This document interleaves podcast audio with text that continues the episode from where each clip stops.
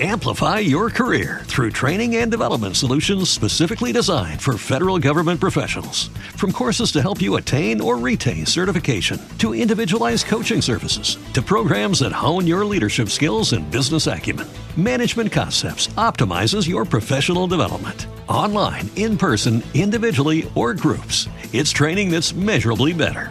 Learn more at managementconcepts.com. That's managementconcepts.com. ayer y mañana en U Radio. Un espacio para comprender el presente, conocer el pasado e imaginar el futuro. Porque en U Rosario Radio, ahora, antes y después, el hoy fue ayer y será mañana. Al aire, formando opinión con todos los temas, las opiniones, las informaciones de la historia de ayer, hoy y mañana.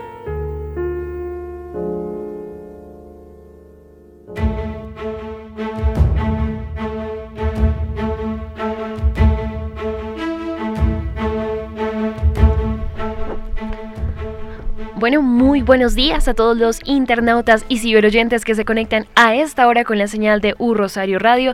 Bienvenidos a Hoy, Ayer y Mañana, un espacio de historia, cultura en la, en la emisora de la Universidad del Rosario.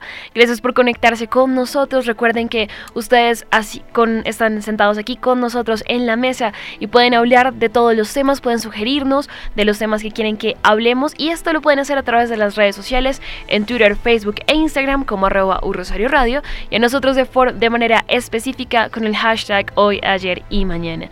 En el día de hoy vamos a hablar sobre un tema muy apasionante em, a propósito de una em, interesante efeméride que se cumple con uno de los íconos de nuestra universidad y sobre todo de la historia nacional, el sabio Francisco José de Caldas. Y para eso vamos a estar conversando con eh, grandes expertos y que siempre nos acompañan en esta mesa de trabajo. Y comienzo saludando al doctor Luis Enrique Nieto Arango. Doctor Nieto, muy buenos días. ¿Cómo le parece el tema del día de hoy? Muy buenos días, Lorena. Muy satisfecho de poder hablar de ese personaje tan caro a los afectos del Rosario como fue Francisco José de Caldas, llamado con justeza el sabio. Así es, doctor Nieto, y como lo decíamos antes de, em, de, grabar, pocos han sido denominados en nuestra historia nacional con ese adjetivo de el sabio. Profesor Álvaro Pablo Ortiz, muy buenos días. ¿A usted cómo le parece el tema del día de hoy? Ah, un tema apasionante. Yo siempre he leído eh, todo lo que he podido sobre Caldas y siguen presentándose facetas que todavía no han sido muy abarcadas y desde luego lo que usted ya muy bien expresó, la conexidad indisoluble Caldas, Colegio Mayor del Rosario y parte sustancial de nuestra nacionalidad. Así es, profesor Álvaro Pablo. Y también está con nosotros Nicolás López, estudiante de jurisprudencia. Nicolás, muy buenos días y cómo le parece el tema del día de hoy. Buenos días Lorena y mesa de trabajo. Este tema me parece fundamental porque es una persona que ha cobrado mucha importancia tanto para la historia de Colombia, tanto para las ciencias, para los conocimientos y también para la historia de nuestra Universidad del Rosario. Me parece que es muy bueno profundizar sobre su historia y su influencia para nuestra nación. Y quien les habla, Lorena Morales, que también está, bueno, yo también me encuentro bastante feliz de poder hablar de este tema, sobre todo por eso, porque es uno de los temas que muestran la clara relación entre la historia del Rosario con la historia de Colombia y cómo de este maravilloso claustro han salido personajes insignes que han marcado la historia de nuestra nación y que han dejado grandes legados. También en los controles nos acompaña Nelson Duarte y así entonces comenzamos con este programa recordando la efeméride del sabio Caldas.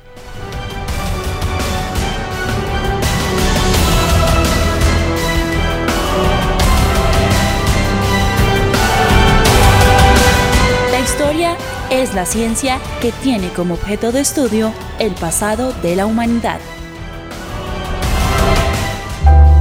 El ágora, el aerópago o el coliseo y en todo caso, un personaje. Esto es, en la palestra.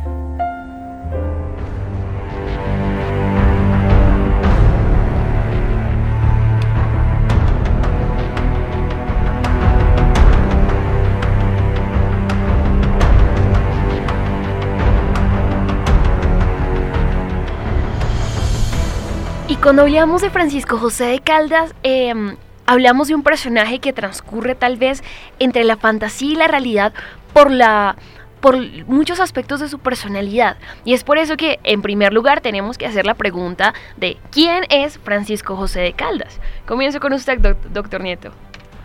Bueno, pues yo creo que es un personaje del siglo XVIII con todas las contradicciones todas las adversidades del destino.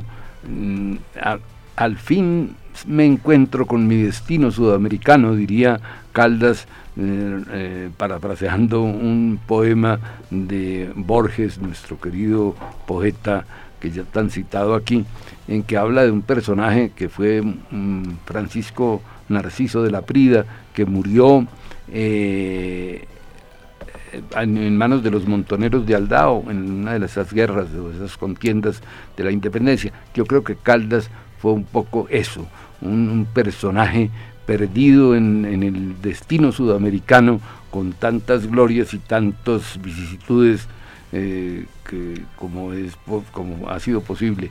Entonces por eso me parece, por esas contradicciones y de, la vida de Caldas, se me hace que es un personaje que vale la pena exaltar y, y reconocer.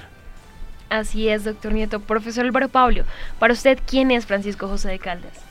un hijo contradictorio, pero la misma época lo permitía, y además la contradicción no tiene cronología, un hijo de la ilustración, y como buen hijo de la ilustración, imbuido de una insatisfacción vital.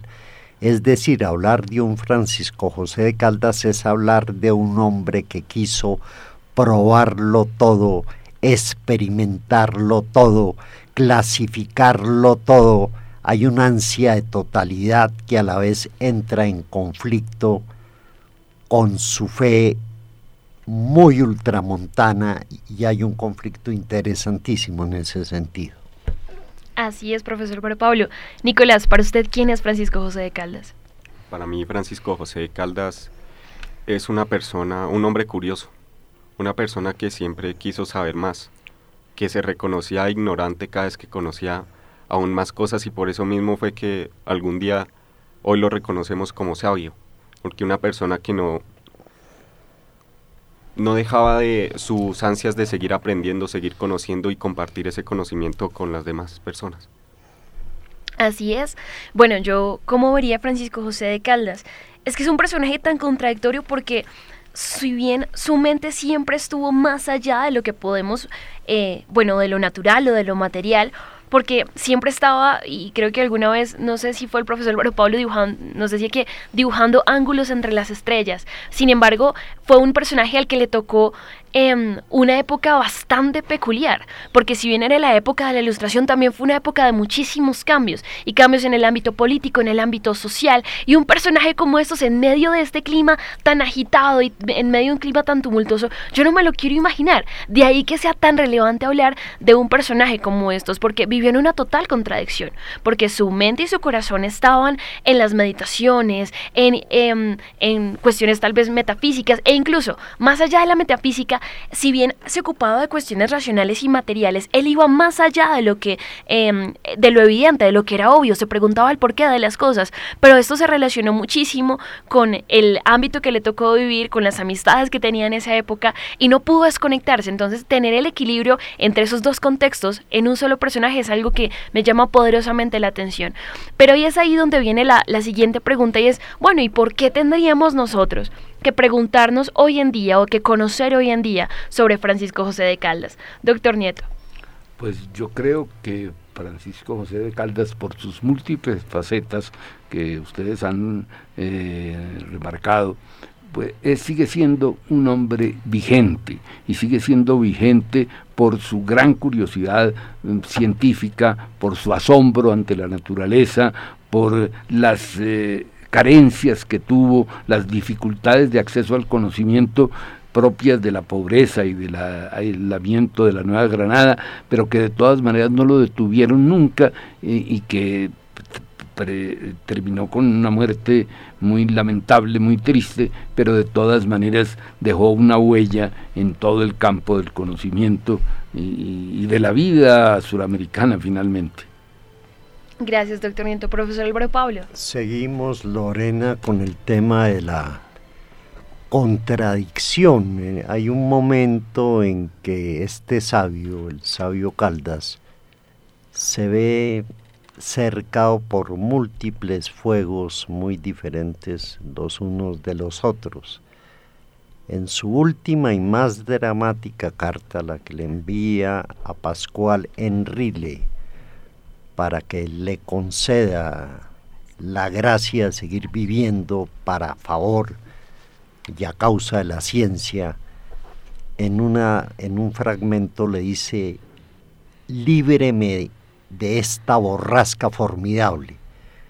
Efectivamente, Caldas fue un hombre al que los acontecimientos del 20 de julio, el tema cruento de la reconquista, lo colocaron en eso que él lo define muy bien. Su vida fue una borrasca formidable. Wow.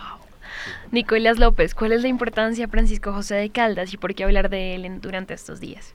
A mí me parece muy importante además de su influencia y su, su representación en la para la Universidad del Rosario, me parece a mí muy importante mencionar su idea del americanismo, de que él cuando, cuando empezó a investigar y a convertirse en su formación intelectual, él decía que también los criollos debían apoderarse, debían ser las personas que influyeran en cuanto a temas científicos y a temas intelectuales que él decía que los criollos y las personas de América, nacidas en América, también tenían ese poder y esas facultades para producir conocimiento.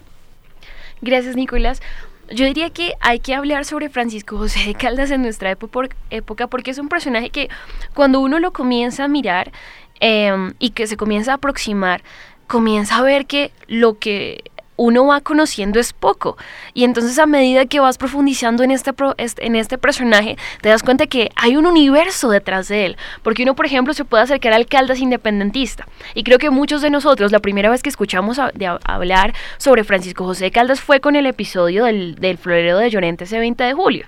Y entonces, ¿qué decimos? Que fue él el que entró a pedir el florero y que todo el mundo al ver la indignación, que le estaban tratando mal al sabio, y tal vez uno ve al Caldas independentista, pero luego uno va al Caldas académico, y luego del Caldas académico uno tiene que ir a un Caldas militar que, le, parece increíble, y el doctor Nieto ahorita nos va a comentar otros aspectos. Entonces yo creo que es básicamente un personaje que en medio de su época es un personaje muy multifacético y que vale la pena analizar y que por eso merece este programa que le hemos hecho y que queremos dedicarle hoy, ayer y mañana.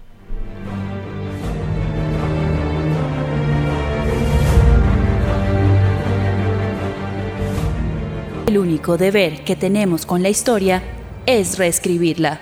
Oscar Wilde. Síguenos en Twitter, arroba Rosario Radio. Comunidad Rosarista. En 2020 seremos la primera opción para los estudiantes que buscan aprender en un ambiente universitario de alto desempeño y vocación internacional. Movemos fronteras a través de la investigación, la promoción de la equidad y la diversidad. Entregamos a la sociedad los mejores ciudadanos con visión global. Somos actores protagónicos de los grandes temas del país. Nuestra U se está transformando. ¿Y tú? Visión 2020, Universidad del Rosario.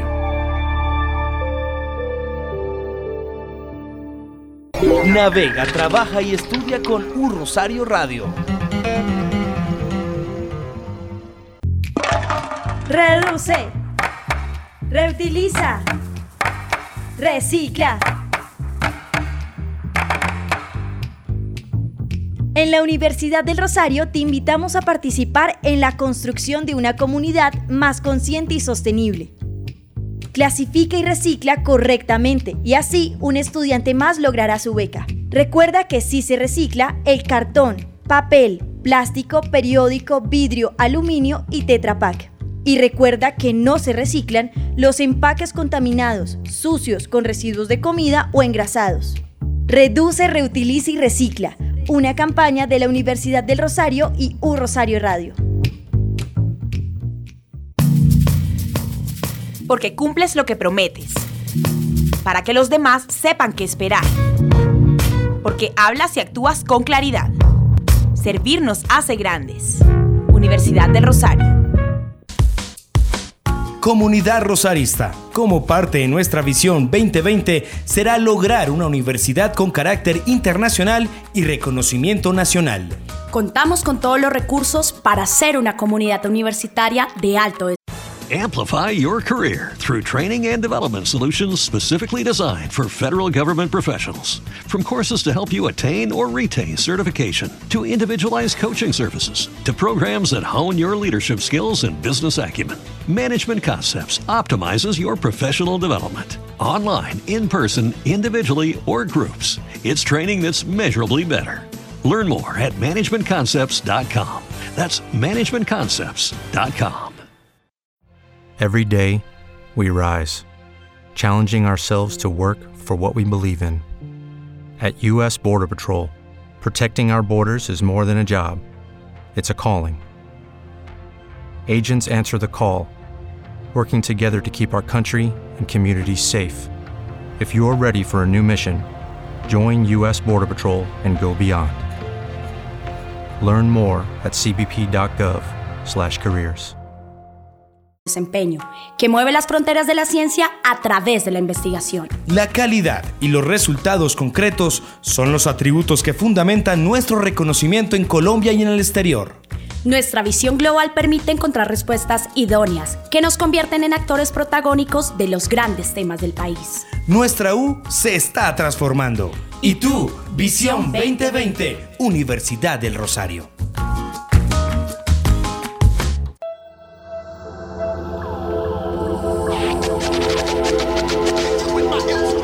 Escuchando U Rosario Radio.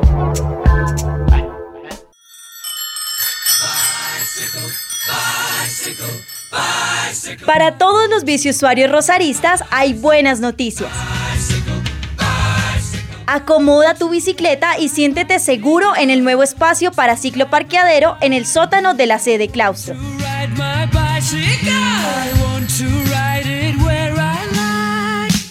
Anímate a pedalear a tu universidad.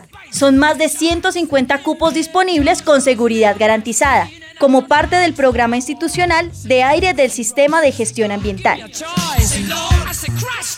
Nuevo cicloparqueadero sede claustro. Una invitación de movilidad y medio ambiente para toda la comunidad rosarista. Porque servir nos hace grandes.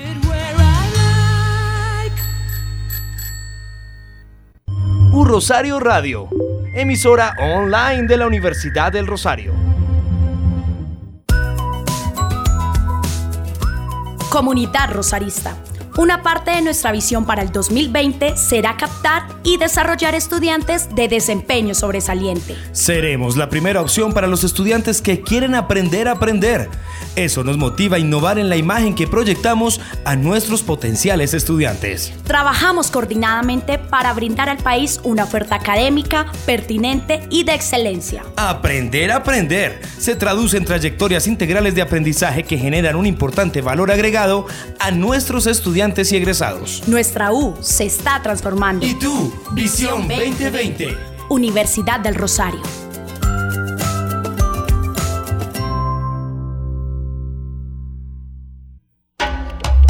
De Bogotá para Colombia y el mundo. Estás escuchando U Rosario Radio. Estás escuchando Hoy, Ayer y Mañana. No esperes que el rigor de tu camino, que tercamente se bifurca en otro, tenga fin. Esto es el laberinto.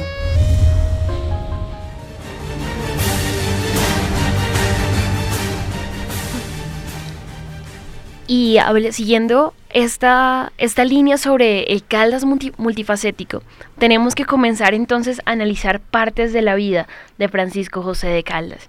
Y porque en, analizando su vida podemos ir viendo una red y una serie de interconexiones que se dan con personajes claves de su época.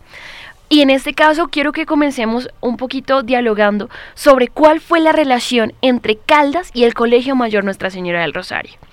Eh, y comienzo entonces con el profesor Álvaro Pablo Ortiz. Cuando Caldas cumple por expresa voluntad paterna eh,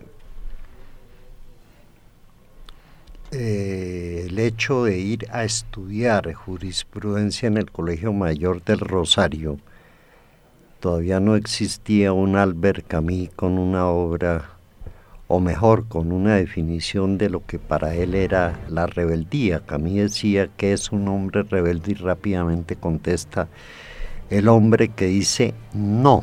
Ese lujo no se lo podía dar Caldas por la época que vivió Simplemente su papá le exigió que tenía que ser abogado del Rosario y se desplazó desde su lejana eh, y natal Popayán hasta Santa Fe, Bogotá, en la copiosa correspondencia de Caldas. Caldas fue un hombre que se consagró mucho al género epistolar.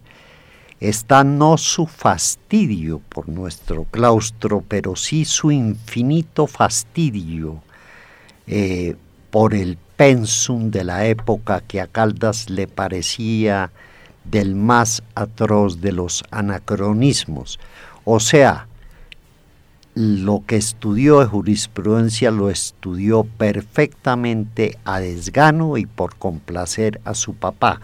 Hay que hacer la salvedad, varias veces se ha dicho, pero se repite, que no alcanzó la última meta. Su título exacto fue bachiller en jurisprudencia. Poco nada se dedicó al derecho y cuando se dedicó se dedicó a pleitos que el título se los, se los permitía, pequeños pleitos. La verdad es que Caldas estaba diseñado para otras cosas como la historia posterior lo demostró.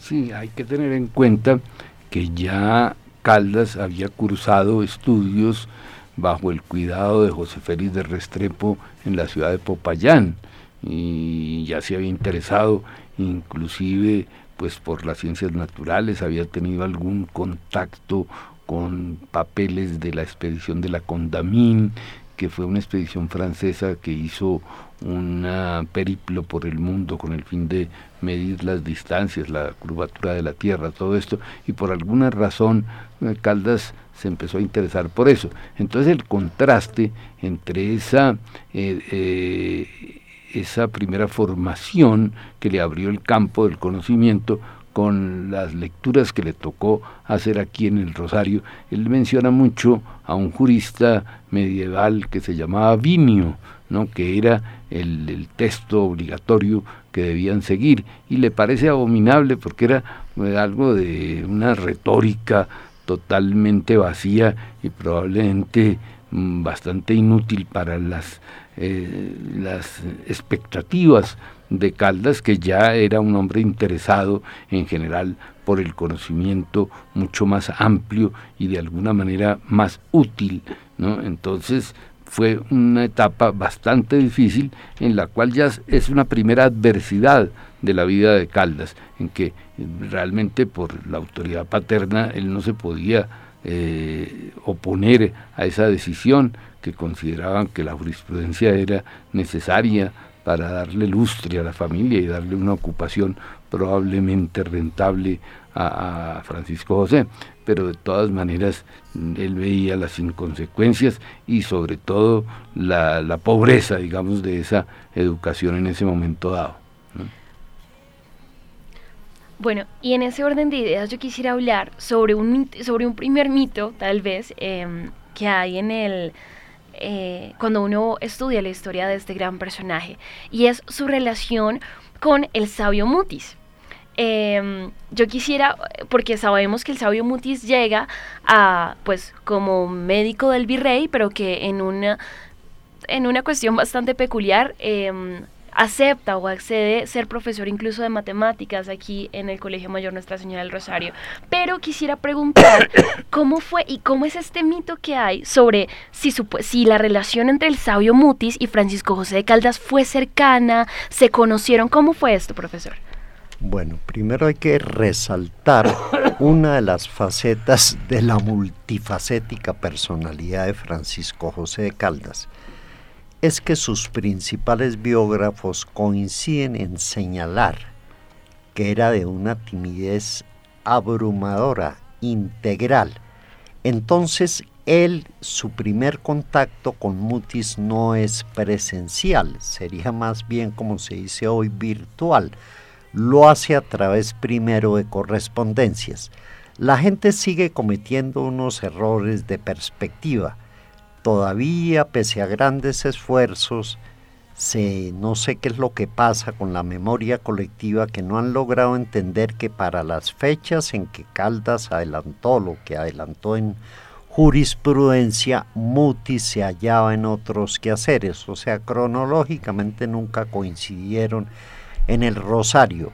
Cuenta el propio Caldas que sí vio a Mutis ya es sacerdote, recordemos que Mutis se hace el clero secular ya muy pasados los 40, y lo vio dando una homilía o celebrando misa mejor en la iglesia, en la emblemática iglesia La Veracruz, pero fue tal el pánico que le dio de sentir a alguien que en su momento había sido considerado y él se autocualificó así como el oráculo del nuevo reino de Granada que se paralizó. Más adelante sigue la correspondencia y finalmente hay una situación que ya coloca Caldas frente al sabio Mutis, que es la avenida, que sobre eso el doctor Nieto está mucho mejor informado que yo, la avenida hacia 1801 del hombre más representativo de la ciencia ilustrada de ese momento, el varón Alexander von Humboldt. Y Mutis, José Celestino Mutis es el que hace de puente para que Francisco José eh, de Caldas y Humboldt eh, se conozcan y hay que decir, hicieron muy buena química al comienzo sucesos posteriores debido nuevamente a esa contradicción permanente en que incurría Caldas romperá esa amistad que anunciaba muy buenas eh, bases. Eh, pero le corresponde conocer a un, a un mutis de los últimos años. Nunca fue discípulo él. Le queda mucho mejor el calificativo de estrecho colaborador del Mutis de la última temporada en que sin exageraciones Caldas se le presentó soportado por cerca de 10.000 láminas botánicas con esa tenacidad y esa disciplina propia del verdadero investigador y, muy propia de Caldas. Sí, sí, eso el doctor Álvaro Pablo conoce perfectamente esa relación entre Mutis y, Caldas. Hay que tener en cuenta que de todas maneras eh, Mutis eh, sí influyó decisivamente en la vida de Caldas, así sea de forma virtual, como diríamos ahora, porque Caldas pues va a suceder a Mutis en la cátedra de matemáticas en el Colegio del Rosario, que la ha fundado precisamente eh, José Celestino Mutis, y va a dirigir posteriormente el, observatorio astronómico, el primer observatorio en tierra americana, eh, fundado también y construido por José Celestino Mutis. Entonces, en ese sentido, podemos decir que eh, si no fue discípulo directo, lo fue de ese movimiento, digamos, intelectual que propició Mutis con su eh, permanencia en, la Nueva Granada, que no fue una cosa continua y el doctor Álvaro Pablo nos ha ilustrado muy bien en sus libros a ese respecto, pero que de todas maneras dejó unas huellas y una de ellas pues yo creo que fue precisamente la posibilidad que tuvo Caldas de ser catedrático y de ser director de un proceso y de participar además en la expedición botánica como lo acaban de anotar. Cierto, eso ese nombramiento como profesor sustituto del sabio Mutis en verdad lo tenía muy feliz. Volvemos a, su, larga y profusa correspondencia. No obstante, sí le quedó una terrible frustración cuando eh, Mutis muere en 1808 en, en Bogotá, que es que todo indica que Mutis le había dicho de palabra, que a su muerte no cabría la menor duda de que él, Francisco José de Caldas y Tenorio, primo hermano de ese sí la conciencia jurídica de la colonia y de la poscolonia Camilo Torres y Tenorio, sería nombrado como director de la Real Expedición Botánica. Esa palabra nunca quedó por escrito, eh, Caldas quedó muy afectado, eso tal vez lo hizo decir algunas cosas después catalogadas de imprudentes, pero así era Caldas.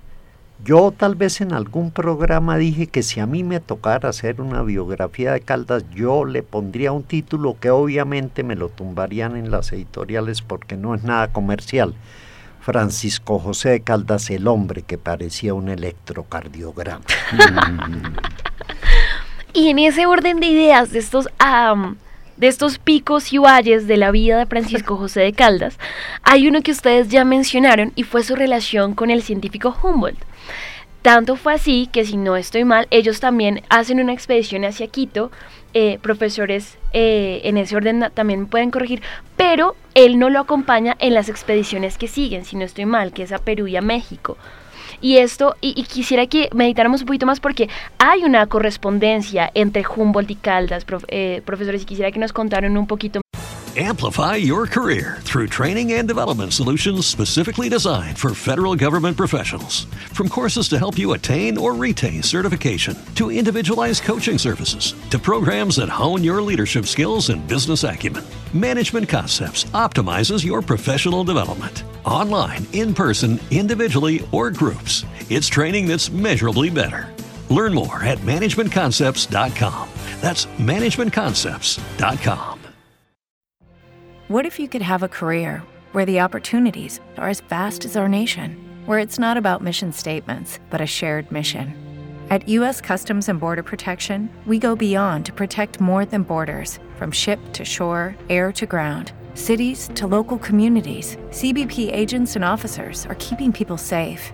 Join U.S. Customs and Border Protection and go beyond for something far greater than yourself. Learn more at cbp.gov/careers. más sobre esa correspondencia que hay entre estos dos grandes de la, de ciencia de aquella época. Caldas era muy romántico en su modo de escribir, en eso tiene una gran razón el doctor Nieto cuando off the record comentábamos esa faceta. Hasta cuando tuvo su vivencia militar como coronel de ingenieros, era romántico en su forma de arengar y de dirigirse a las futuras tropas. El caso es que llegado a Quito se produce una ruptura que solo he conocido dos grandes conocedores de Caldas que tratan de darle un giro de pronto insospechado.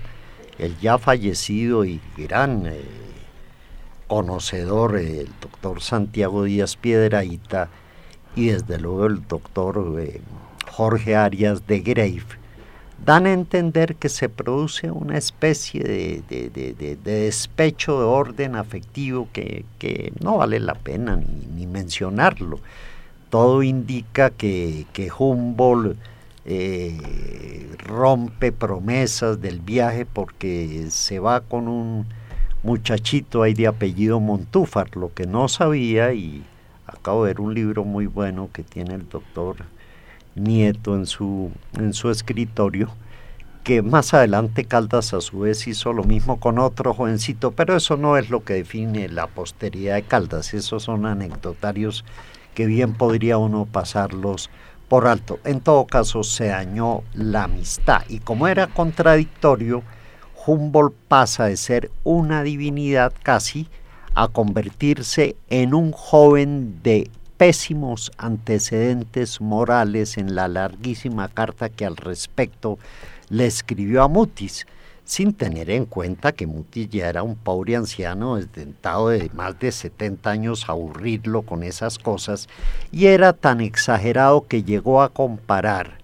óigame bien, eh, ciberoyentes y mesa de trabajo a comparar con a Quito con Sodoma y Gomorra. Tengo el subrayado, no, yo conozco Pasto. Eh, uno da un pie adelante y ya está en Ecuador y en Pasto, lo mismo eh, que, en Ecuador la gente es queridísima y amabilísima, si suene un poco, alguien pensaría que es que por si, si de mí dependiera yo volvería a recrear la vigencia de la encomienda. No, falso.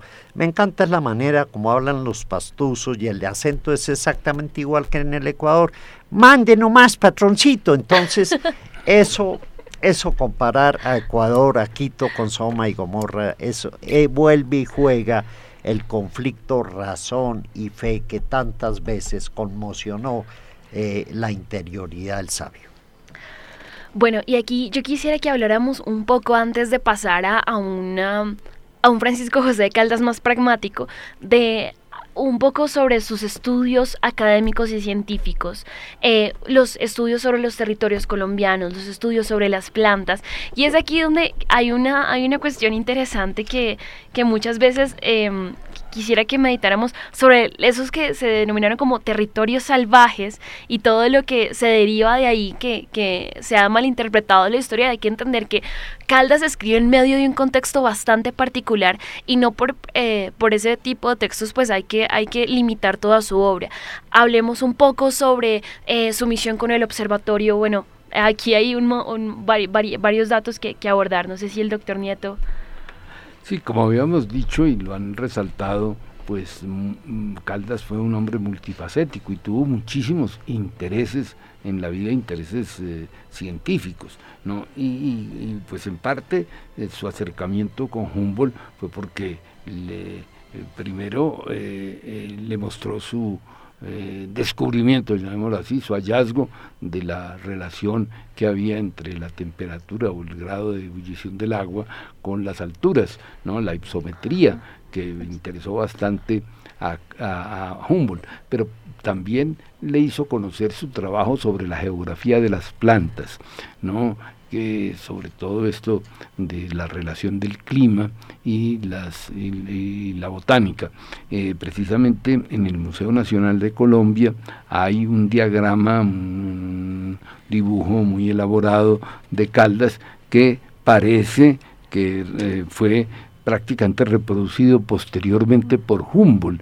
Y hay algo sospechoso ahí porque no le da crédito Humboldt a, Caldas, ¿no? En, un, en algo que fue en su momento muy importante y que fue una de las primeras publicaciones que hizo Humboldt en París al regresar de su viaje eh, por la América equinoccial. Entonces, eh, pues aparentemente, eh, y volviendo al tema de la relación con Humboldt, Humboldt, que era un hombre de alguna manera oportunista y como lo dice Arias de Graves Salamero, pues se aprovechó un poco de Caldas para conocer ciertos trabajos que luego fueron reproducidos por él ¿no? como propios. Pero bueno, lo cierto es que Caldas tiene unas facetas muy atractivas y que ahora lo hacen pionero en muchas de las disciplinas científicas de hoy en día. Por ejemplo, fue el primer criollo que escribió luego de visitar las, eh, la obra de San Agustín, es decir, todas las estatuas de San Agustín, toda esa cultura megalítica que muestra una eh, etnia muy adelantada y una civilización muy interesante que, en el sur del país pues no había sido advertida por ninguno de los conquistadores ni los colonizadores posteriores. Y, y, Caldas se da cuenta de que esa cultura, la cultura de San Agustín tiene una importancia enorme y que nos ha dejado una estatuaria y toda una toda una eh, huella de una civilización muy muy adelantada. Eso es importante. Eh, por otro lado, pues sus observaciones astronómicas, sus eh, observaciones botánicas, ¿no? que fueron muy notables. Y, en fin, hay muchísimas facetas, pero yo quisiera que Camilo entonces nos hablara del Nicolás. tema. Nicolás, perdón. Yo quisiera mencionar otra obra muy importante que él escribió que se tituló Del influjo del clima sobre los seres organizados, publicado en 1808 en los números 22 a 30 del Semanario de Nueva Granada, el cual él ayudó a fundar. Me parece muy interesante porque en este escrito él lo que menciona es que hay una influencia entre el clima, la alimentación y hasta el estado corporal o la con textura física de las personas, con su espíritu y su capacidad intelectual y de producir conocimiento.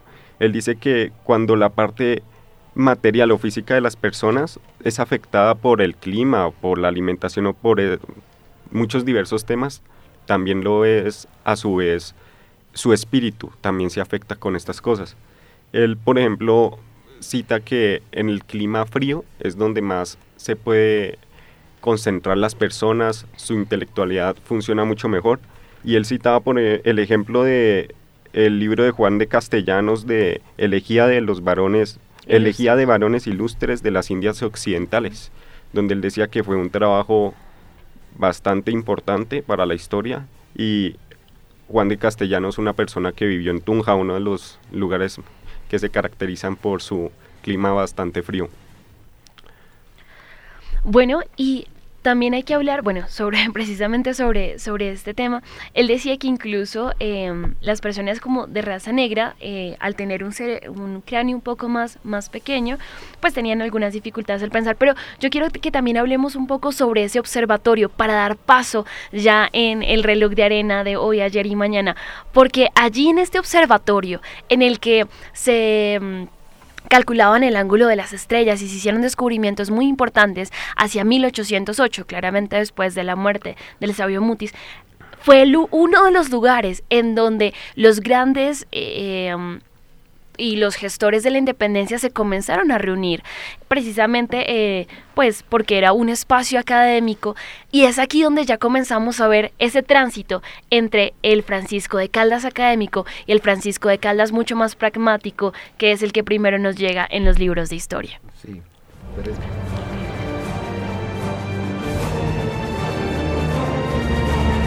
Hoy, ayer y mañana.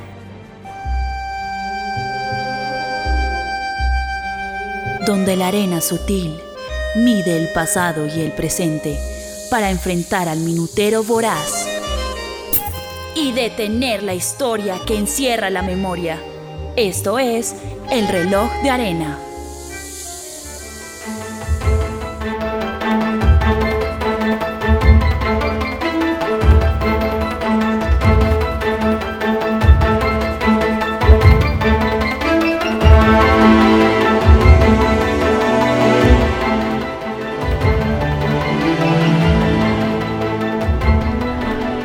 En ese orden de ideas, em, ya es eh, en este punto del programa vamos a hablar sobre ese Francisco José de Caldas y su relación con la historia.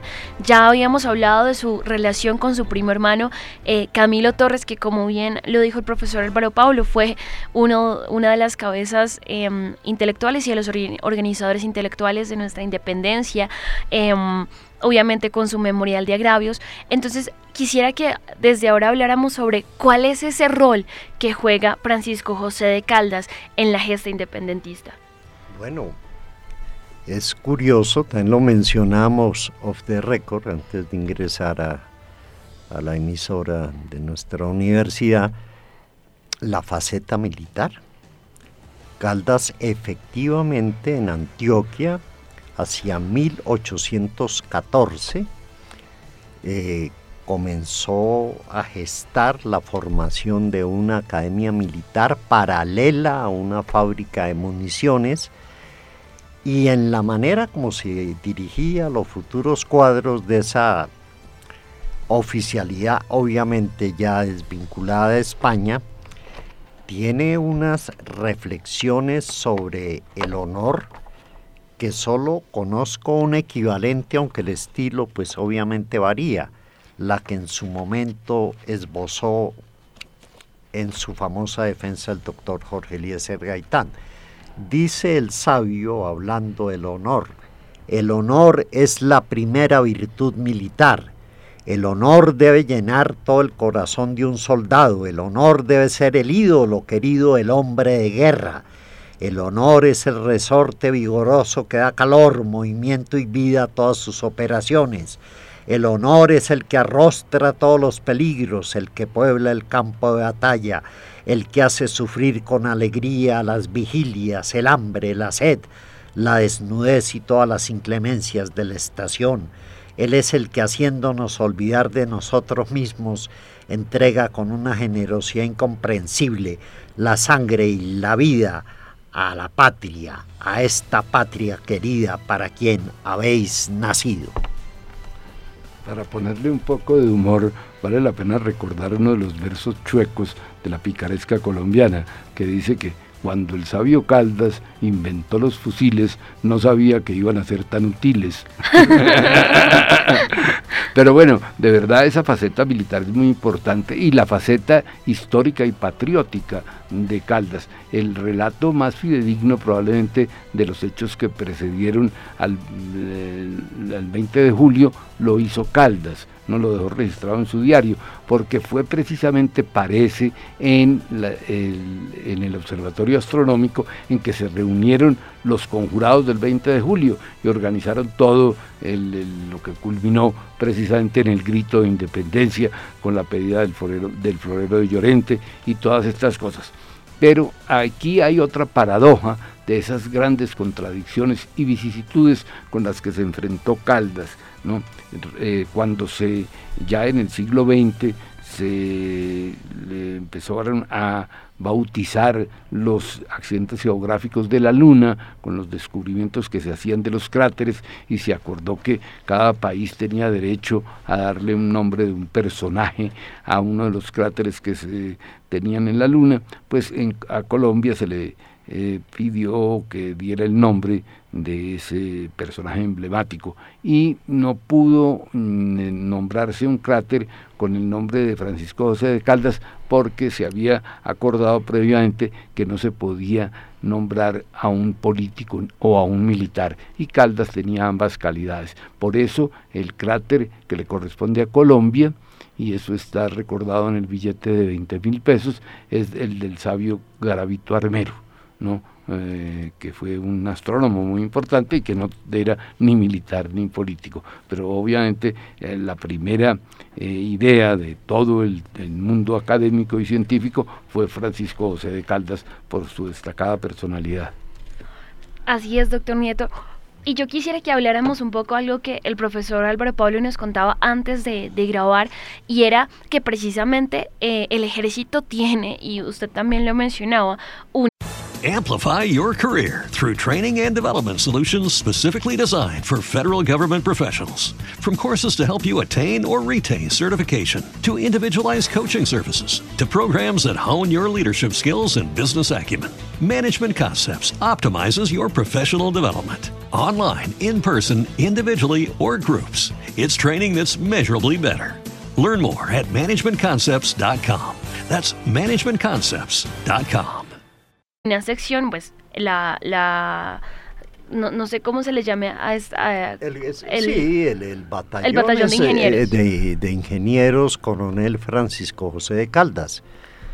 No, e, evidentemente, claro, más adelante va a haber otros, otros intentos de, de profesionalizar en nuestro medio la carrera de las armas, pero eso será hasta el general Rafael Reyes y es otro, es otro tema.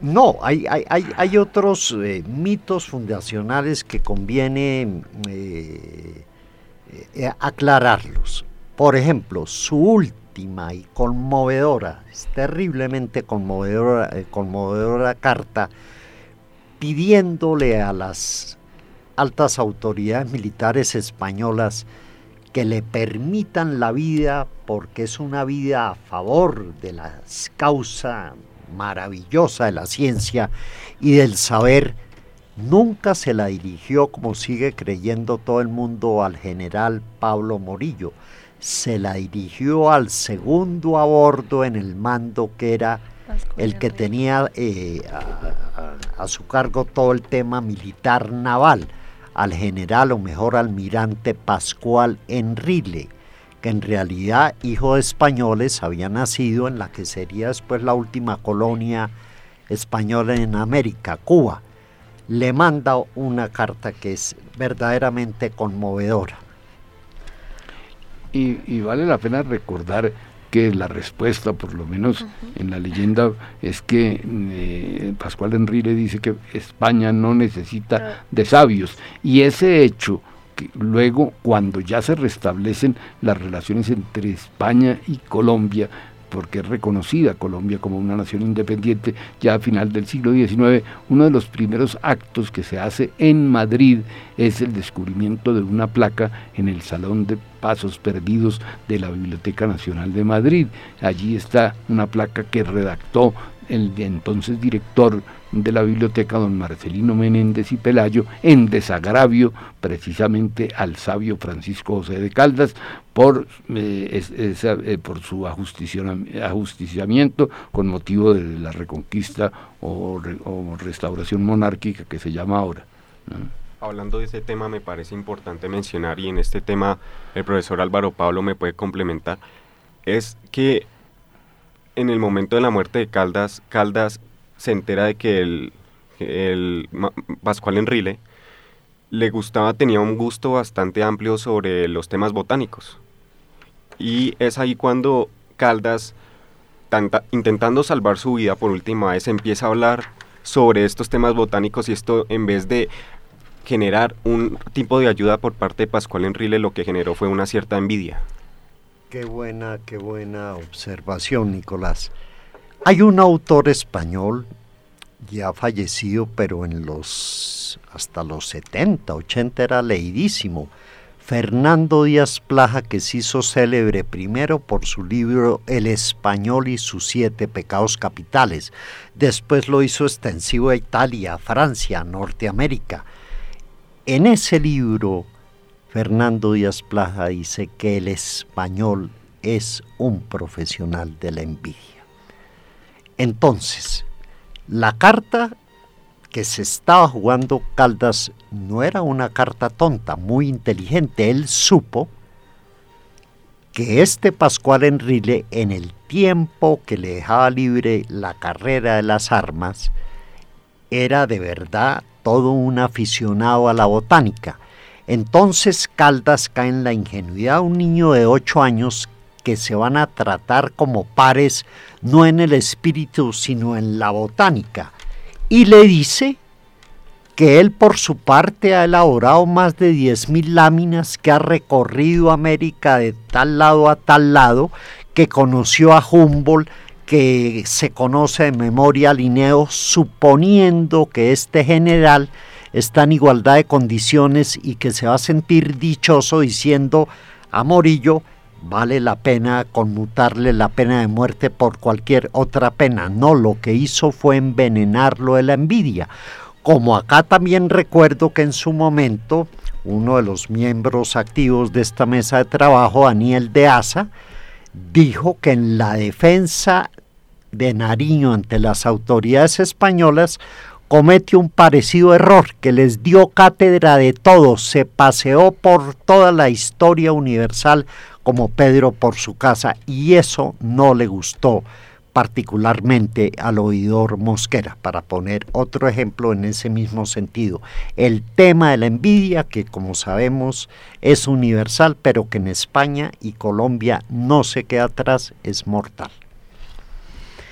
Y yo quisiera que ya para terminar, y bueno, ya hemos hablado un poco de este calda científico con la fitogeografía, el estudio de las plantas, eh, la forma como varían las plantas de acuerdo a la, a la geografía, a la altura, al clima, incluso el influjo de, del clima sobre la sobre el carácter de los seres humanos y que luego algunos como López de Mesa criticarían diciendo que hasta fue un acto genésico y bueno, otras otras cuestiones. Hablamos sobre este mito que se quita sobre Pascual Enrile, pero antes de llegar a uno de los mitos que yo quiero que, que hablemos, hay algo que quisiera preguntarle al doctor Nieto y es el Caldas romántico. Eh, ¿Cómo es este Caldas en, la en, en, en su relación eh, con, con, con, el amor? ¿Cómo es este Francisco José de Caldas, doctor pues Nieto? Ahí volvemos a la observación que había hecho el doctor Álvaro Pablo de que era tremendamente tímido, ¿no? Y, y resulta que ya de una edad avanzada para esto, es decir, tenía más de 40 años o 42 años exactamente, eh, le encarga a un amigo en Popayán que le eh, organice el matrimonio con una niña que era Manuela Barahona, que tenía 16 años. Y eso es una página a la vez eh, romántica, muy romántica y muy triste, porque posteriormente ella no corresponde al ideal de mujer casta y fiel que había imaginado Caldas, pero de todas maneras ese matrimonio se hace por, por medio de, eh, de, unas, eh, de una correspondencia muy eh, romántica de parte de Caldas, que aquí surge otra faceta, la de escritor romántico tardío, ¿no? Un poeta nuestro, Fernando Garavito, ya fallecido, pues escribió esto en un libro muy bello que se llama eh, Amores y Amantes, dedicó una, eh, ilustrado por María Paz Jaramillo. Y voy a permitirme leer un soneto que escribió Fernando Garavito sobre ese tema, que se llama Retrato fugaz de Caldas y Manuela de lejos.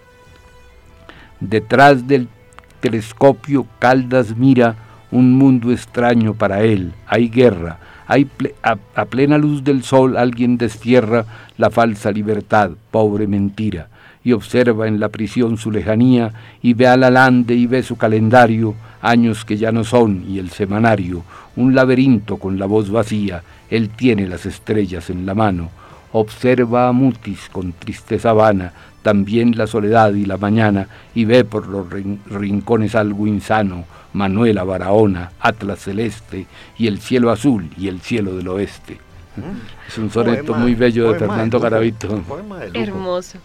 Y yo quisiera entonces que habláramos sobre una, antes de, pasar, em, y quisiera que en nuestra próxima sesión, en el reloj de arena, desenmascaráramos uno de los mitos más cercanos a Francisco José de Caldas. Entonces por eso vamos al revés del espejo en hoy, ayer y mañana.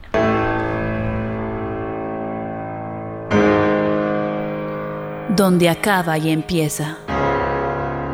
Un imposible espacio de reflejos. Esto es el revés del espejo.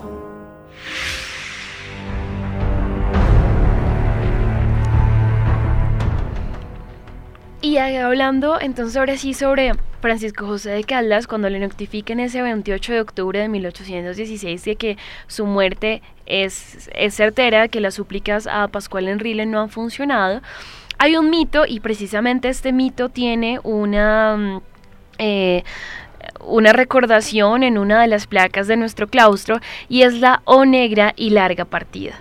Eh, o larga y negra partida, perdón.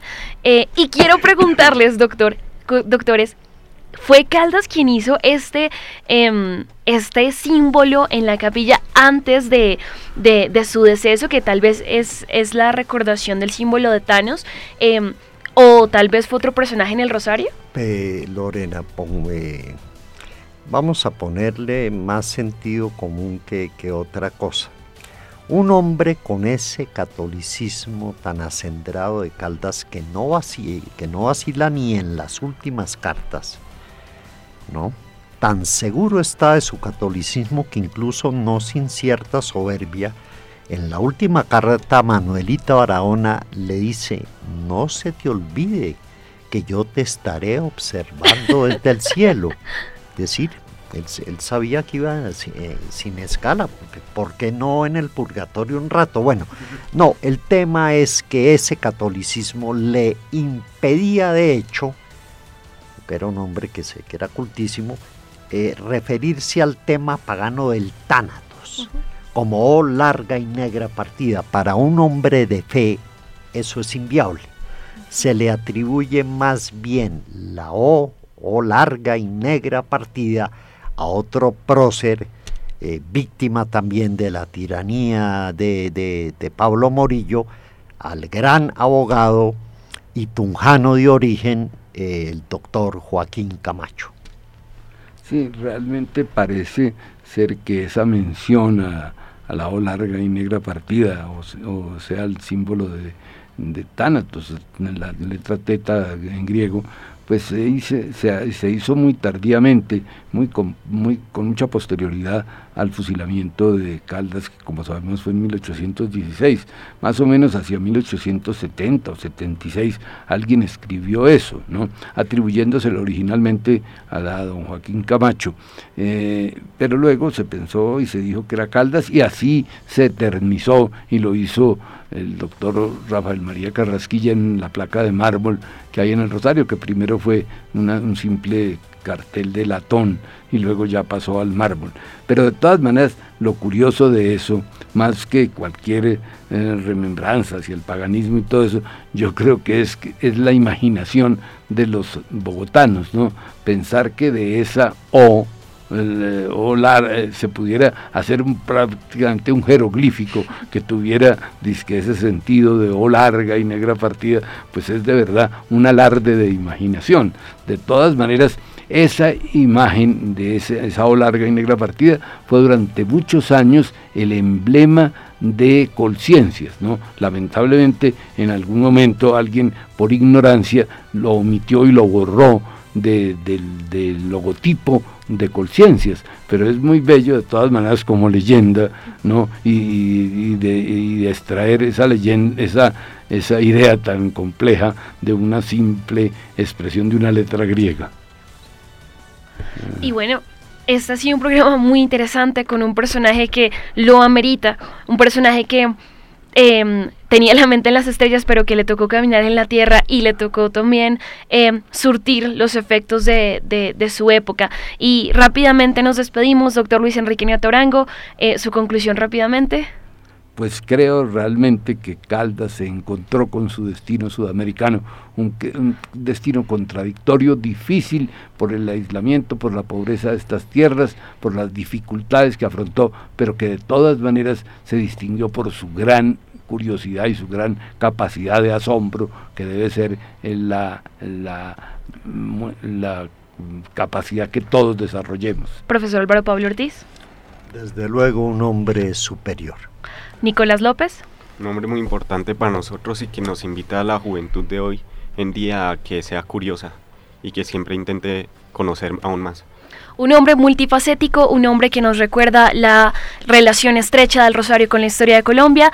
Quien les habla, Lorena Morales, en los controles Nelson Duarte. Gracias por acompañarnos en otro episodio de hoy, ayer y mañana. Recuerden que pueden escucharnos eh, en Spreaker todas las, eh, todas las emisiones que hemos hecho y los temas para tratar en este espacio de historia y cultura de la emisora de la Universidad del Rosario hoy, ayer y mañana.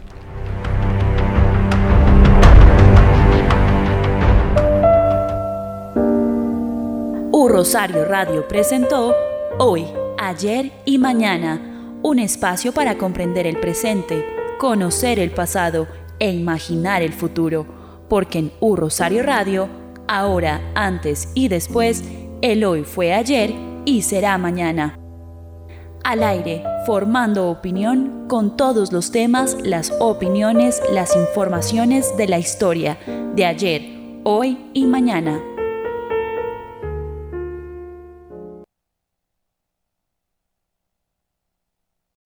Amplify your career through training and development solutions specifically designed for federal government professionals. From courses to help you attain or retain certification, to individualized coaching services, to programs that hone your leadership skills and business acumen, Management Concepts optimizes your professional development. Online, in person, individually, or groups, it's training that's measurably better. Learn more at managementconcepts.com. That's managementconcepts.com.